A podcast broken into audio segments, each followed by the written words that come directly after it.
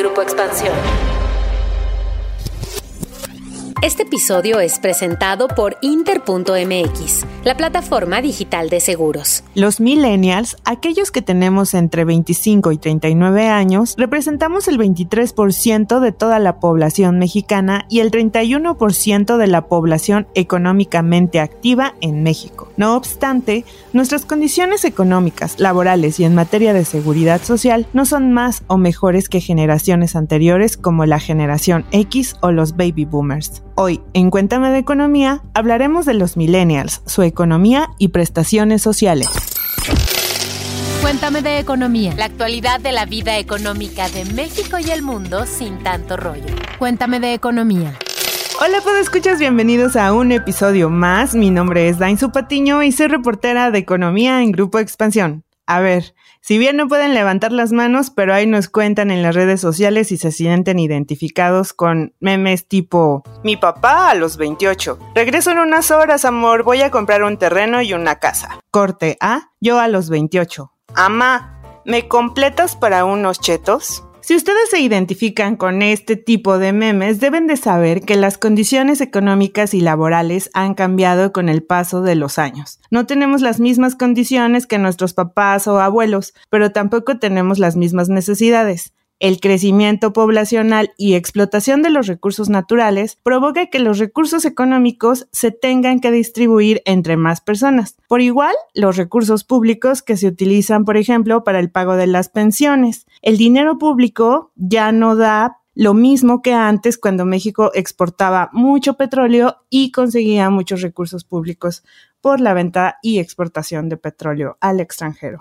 Sí, claro, a los millennials nos tocaron otras cosas porque el umbral de la juventud se amplió. Ya no ahorramos quizá para comprar un coche porque tenemos apps para el transporte particular y si sacamos las cuentas, pues a lo mejor nos sale más barato, ¿no? Dependiendo el uso que le tengamos que dar a un coche. En vez de ahorrar para una boda, pues mejor ahorramos para irnos de viaje, trabajamos en el lugar que deseamos gracias a la hiperconectividad y eso es muy cómodo y agradable.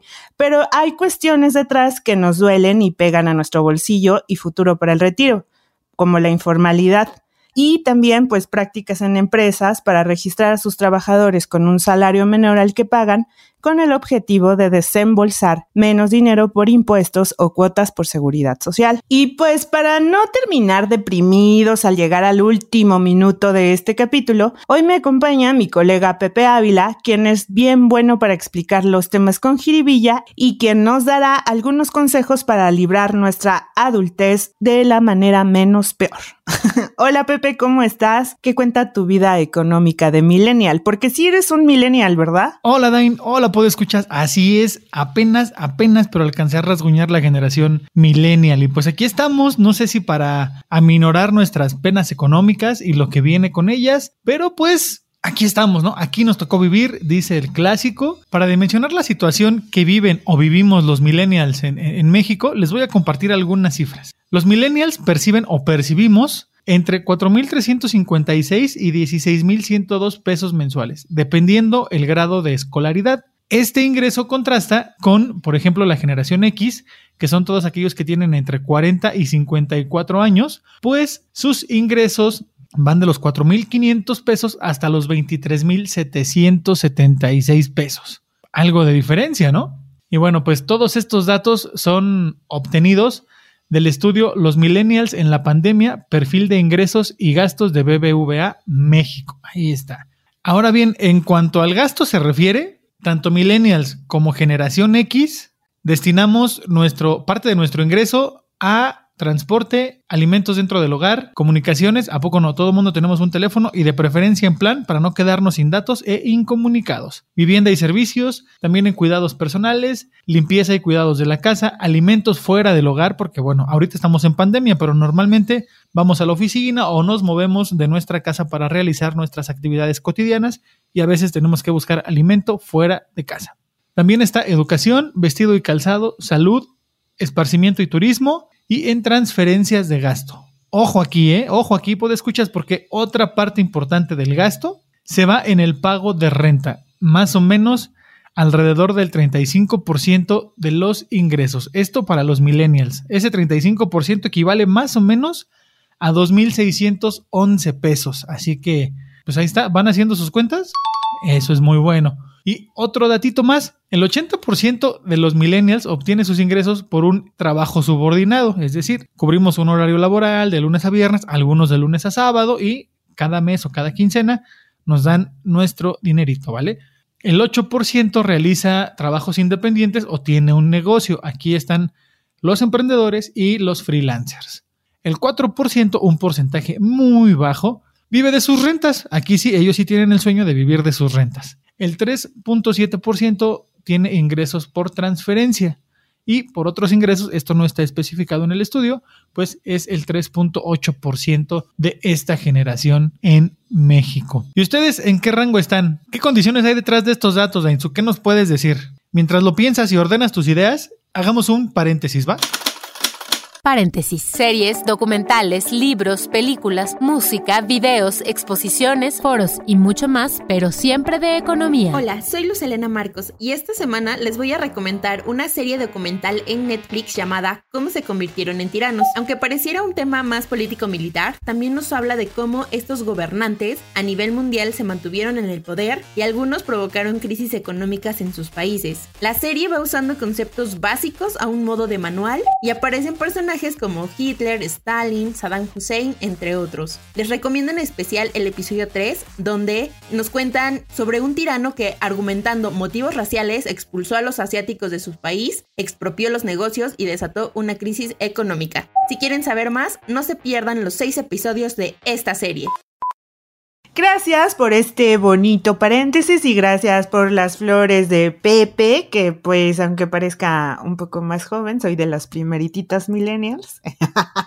¿Qué hay detrás de estos datos que dio Pepe? El 80% de esta generación obtiene sus ingresos por desempeñarse en un trabajo subordinado, pero esto no significa que todos se desempeñen en la formalidad o su patrón los registre con el 100% del salario que realmente ganan. ¿Qué implica esto? Esto implica un bajo o nulo acceso a las prestaciones sociales como servicios de salud, crédito para la vivienda o ahorro para el retiro. Y para dimensionar esta situación, eh, les voy a dar unas cifras del INEGI. El INEGI estima que el 56% de las personas con empleo en México se desempeña en la informalidad. Esto quiere decir que no tiene prestaciones sociales o ingresos constantes y sonantes. Y quienes están en la formalidad no meramente tienen sus prestaciones sociales al 100%, en parte pues por estas prácticas de las empresas como registrar a sus empleados en su nómina con un salario menor al que realmente ganan, con el objetivo de aportar menos al fisco y también a los institutos de seguridad social como el IMSS o el Infonavit. Esto claramente tiene efectos en nuestro acceso a un crédito para la vivienda, pues al no cotizar en el Infonavit, por ejemplo, con lo que realmente ganamos, te da acceso a créditos con lo que no es posible comprar una casa o que las aportaciones, digamos, directas a la Afore sean mínimas. De ahí la importancia de hacer ahorros voluntarios también, ¿o no, Pepe? Cuéntanos más de esto. Es una situación difícil, Dainzu, y difiere mucho con las condiciones que les tocó vivir a nuestros abuelos y a nuestros padres. Complementando lo que dice Dainzu, si su patrón no los registra con el salario completo ante el Seguro Social, pues no solo van a tener un menor ahorro para el retiro, sino que si quieren comprar una casa, pues le van a, les van a prestar mucho menos en el caso del Infonavit. Por ejemplo, si ustedes tienen 25 años y están registrados con un sueldo de 10 mil pesos, pero a lo mejor ganan 20 mil, pues en lugar de prestarles el monto completo por ganar esos 20 mil pesos, al estar registrados con la mitad del sueldo, pues solamente les prestarían aproximadamente 449.500 pesos. Díganme qué casa tiene ese valor en alguna ciudad. Digo, no dudo que lo tengan, pero están lejos de los centros de trabajo, están lejos de las ciudades y generalmente en el caso de los que vivimos en la Ciudad de México, pues podemos encontrar una casa tal vez de ese valor, pero en provincia. Y ahorita si la idea es irnos a vivir ahí, no podríamos estar trabajando, ¿vale? Entonces, pues ese es uno de los contras que tienen este tipo de prácticas abusivas. Y también en más datos, no se me depriman, pero bueno, en más datos, una encuesta de Viva Anuncios arrojó que el 70% de los mexicanos de la generación millennial pues se siente incapaz de asumir los costos para comprar una vivienda. Y aquí va junto con pegado el tener, el estar registrado con un menor salario ante el Seguro Social y el no percibir el mismo ingreso o ganar menos que la generación X, por ejemplo. Entonces ahí está. Así se hace más difícil poder adquirir una vivienda propia, ¿no? Y también eh, cerca del 50% de los encuestados asume que sus ingresos no son suficientes para comenzar una inversión inmobiliaria. Por otro lado, el 23% considera que el costo de la vida y su manutención aún es muy alto como para pensar en comprar una casa.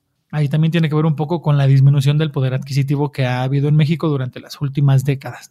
Y bueno, insisto, no los quiero deprimir, pero todos los que estamos en esta generación hay una dificultad para construir un ahorro que permita acceder a un patrimonio. Y un 40% de los encuestados pues también señala que no dispone de ningún tipo de ahorro y apenas el 22% tiene menos de 20 mil pesos ahorrados. ¿Tú qué onda, Dainzu? ¿Formas parte de este 22%? ¿O tú sí tienes tus miles de millones de pesos guardaditos? He de confesar que pertenezco a este 22% de los encuestados, Juan, Juan. Pero pues ahí seguiremos y bueno, vamos a tener ahí algunos consejos al final de este episodio. Y pues comentarles que en materia de ahorro para el retiro y pensiones, pues tampoco pinta muy bien el panorama. Gracias Pepe por recordármelo.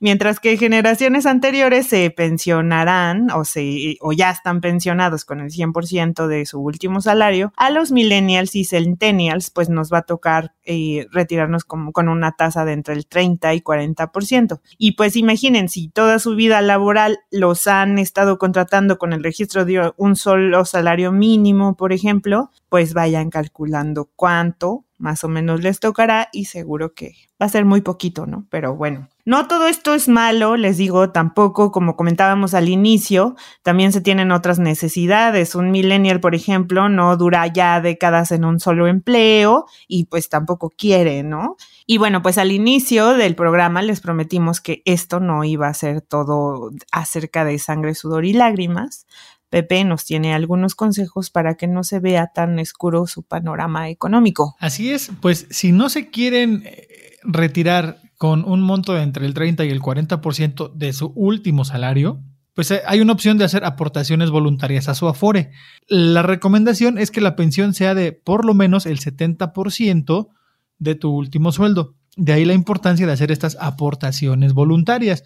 O también existe la opción de contratar un plan personal de retiro y ese, eso también les va a permitir ir ahorrando y a determinada edad, ahora la ley marca los 65 años, a esa edad les entregan todo lo que ahorraron más intereses. O también otra opción tiene que ver con hacer una buena inversión. Y esta inversión puede ser tanto en bienes eh, inmobiliarios, no sé, una casa, una oficina, la rentan y pueden ir viviendo de sus rentas para aumentar ese porcentaje tan bajo de millennials que viven de sus rentas o poner un negocio propio que pueda ser rentable en el largo plazo, ¿vale? Ahí están dos opciones. Dainzu, ¿tú tienes algo más bajo la manga? ¿Un consejo más que quieras compartir con nuestros podescuchas? Claro que sí, y esto lo leí en una nota que tú hiciste. Eh, ya puedes juntar tu crédito Infonavit con familiares y amigos. Hay un programa que se llama Unamos Créditos y pues con lo cual ahora sí que eh, esto de, si te quieres eh, juntar con tu novia y quieren juntar sus, sus créditos del Infonavit, pues ya es una opción o también con familiares para hacer pues menos pesado, o sea, más accesible el poder tener una, una propiedad, ¿no? Y bueno, también consideren algunas tendencias o lecciones que nos ha dejado la pandemia. Por ejemplo, este, aunque ustedes quieran como de necios queriendo seguir viviendo en las zonas urbanas, pues consideren que estas zonas fueron las más afectadas económicamente durante la pandemia y bueno, siguen siendo las más afectadas. Y pues mientras que en las zonas rurales se mantuvieron las actividades porque son primordiales como la agricultura y se vio un menor incremento en la pobreza en estas zonas rurales. Entonces, a lo mejor este, este dato les puede ayudar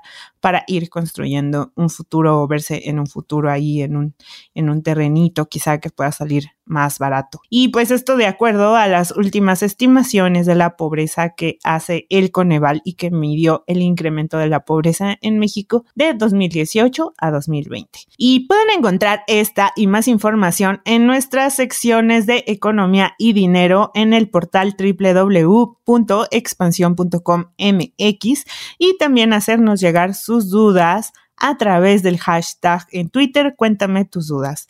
Y justamente, ¿qué les parece si antes de despedirnos nos vamos al cuéntame tus dudas de esta semana?